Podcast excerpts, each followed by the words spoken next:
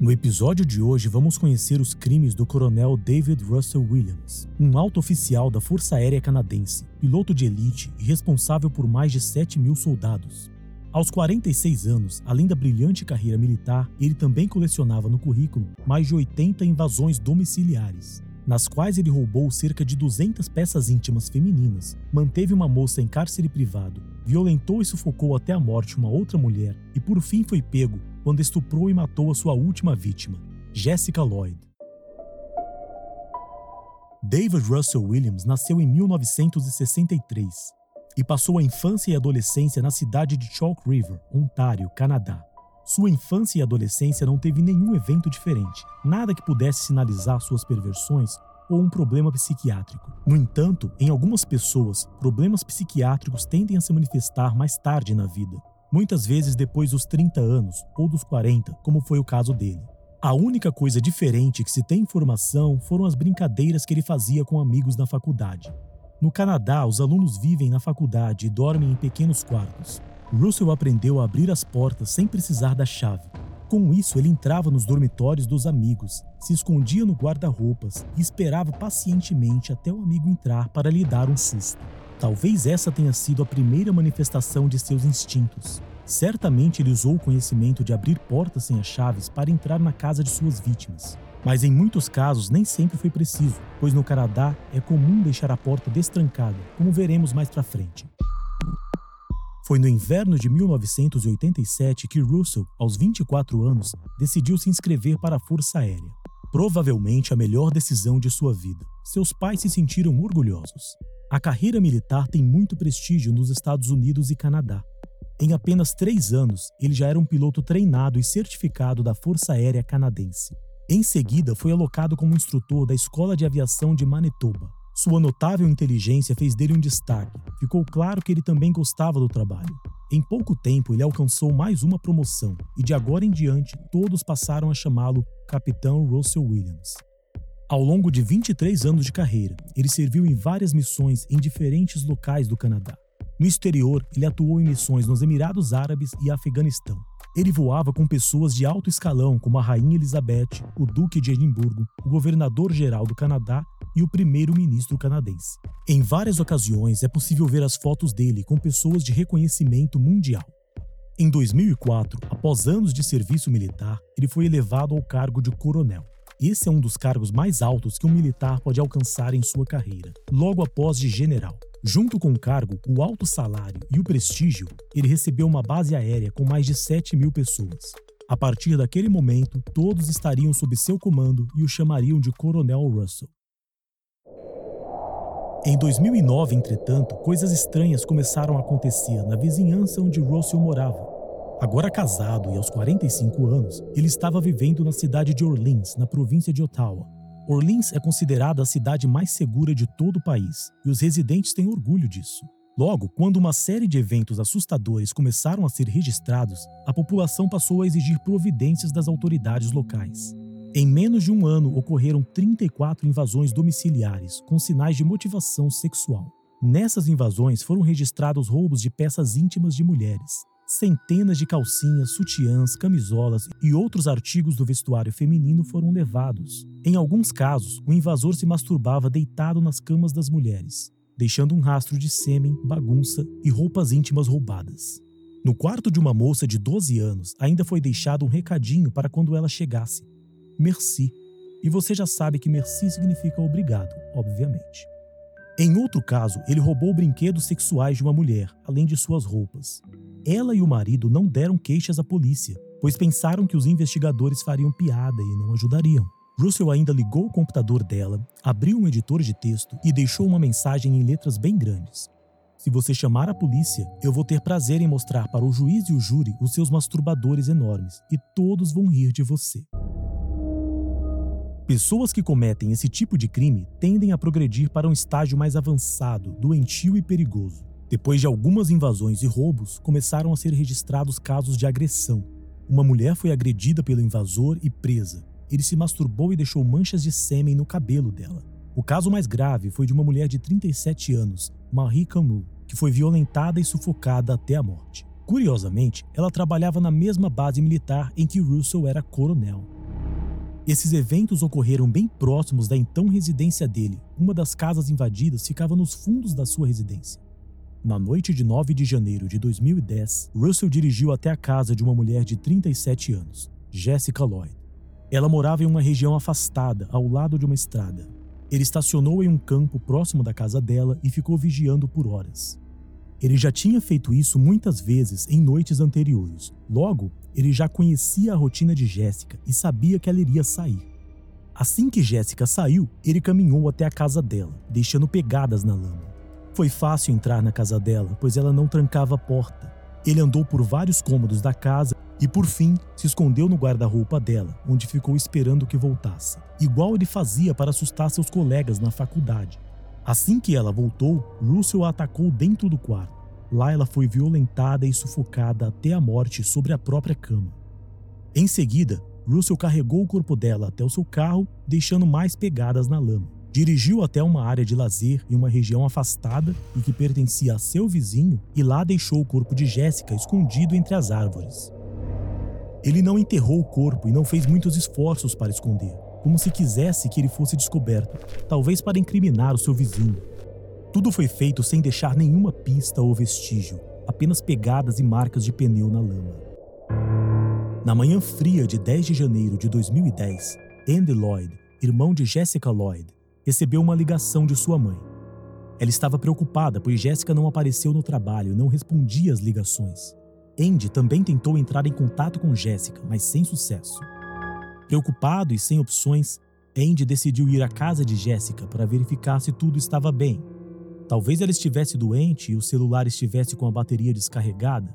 Afinal, eles viviam em uma cidade super segura e a possibilidade de algo ruim ter acontecido nem passava por sua cabeça.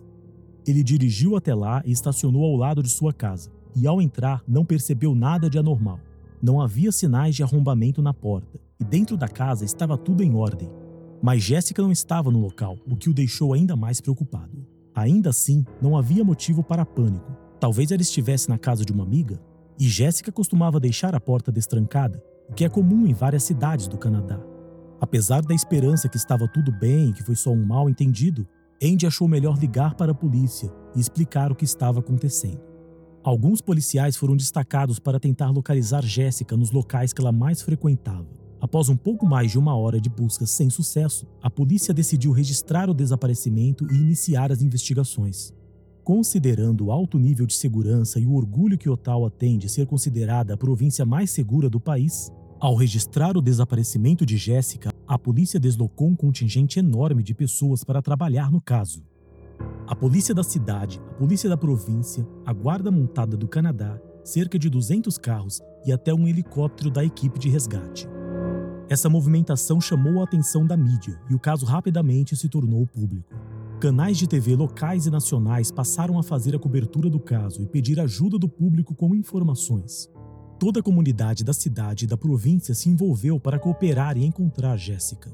Nesses casos de desaparecimento, é comum que a pessoa esteja perdida ou machucada em algum lugar. Portanto, a rapidez é fundamental.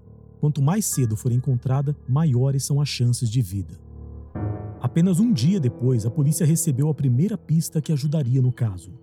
Na noite chuvosa de 11 de janeiro de 2010, o telefone do departamento policial de Orleans tocou. Um policial atendeu, se identificou e perguntou quem estava ligando. Do outro lado da linha havia um estranho. Ele disse que não queria ser identificado. Ele afirmou que tinha informações sobre o caso de Jessica Lloyd.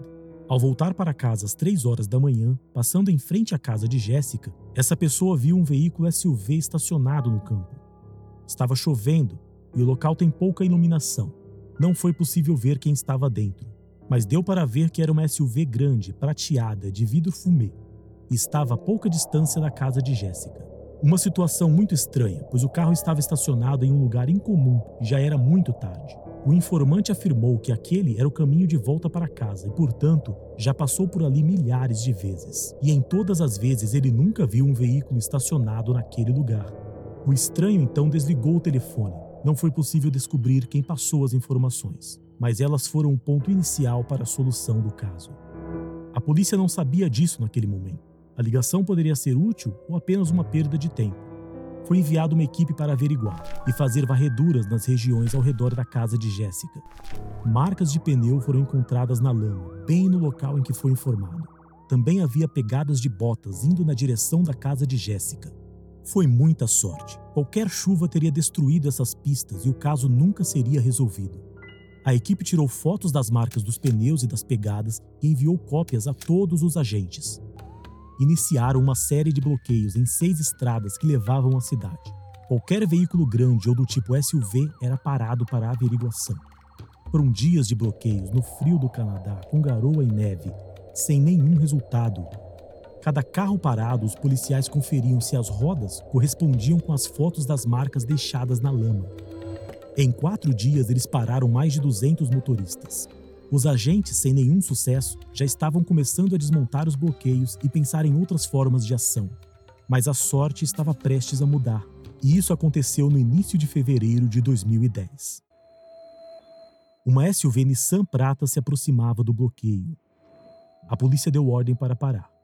O motorista obedeceu, parou o carro e baixou a janela, de forma educada e despreocupada era o então Coronel Russell, e em sua cabeça aquela era apenas uma operação de rotina. Um dos policiais ficou conversando com o coronel e verificando a documentação e a identificação. Enquanto isso, outro policial verificava a parte traseira do veículo, de forma calma, para não assustar o motorista. Ele agachou e, com uma lanterna, conseguiu ver as marcas do pneu traseiro. Olhando para o pneu e as fotos das marcas na lama deixadas na casa de Jéssica, não havia mais dúvidas. As marcas correspondiam perfeitamente às do pneu. Naquele momento, o coronel ainda não sabia, mas ele acabava de ser colocado sob vigilância policial. A abordagem durou apenas dois minutos. Russell foi liberado e voltou para casa para jantar e dormir com sua esposa. Três dias depois, em 7 de fevereiro de 2010, Russell estava em casa com sua esposa quando o telefone tocou. Era o detetive James Smith, responsável pelo caso de Jessica. Ele convidou Russell a comparecer no dia seguinte na delegacia para esclarecer algumas questões referentes ao caso. O coronel aceitou de boa vontade e não esperou o dia seguinte. Ele saiu de casa e foi à delegacia.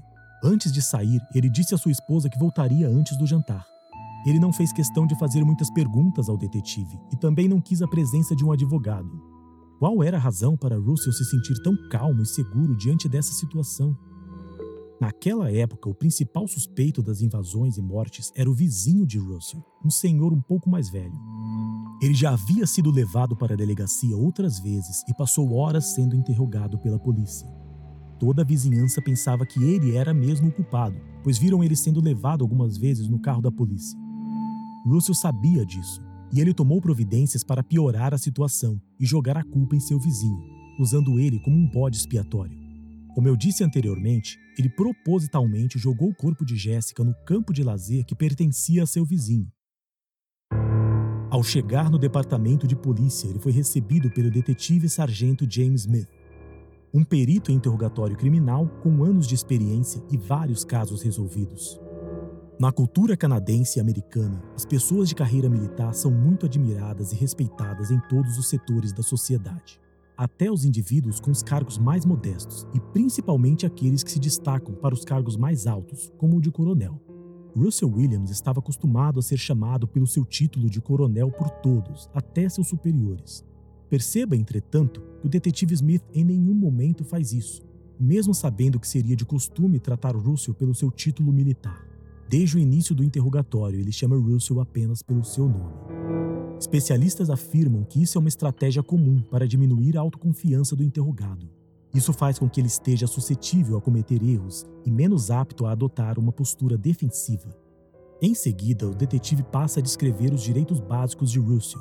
Ele afirma que ele não está detido e pode sair da sala quando preferir. Ele também informa que Russell pode pedir um advogado no momento em que ele achar melhor.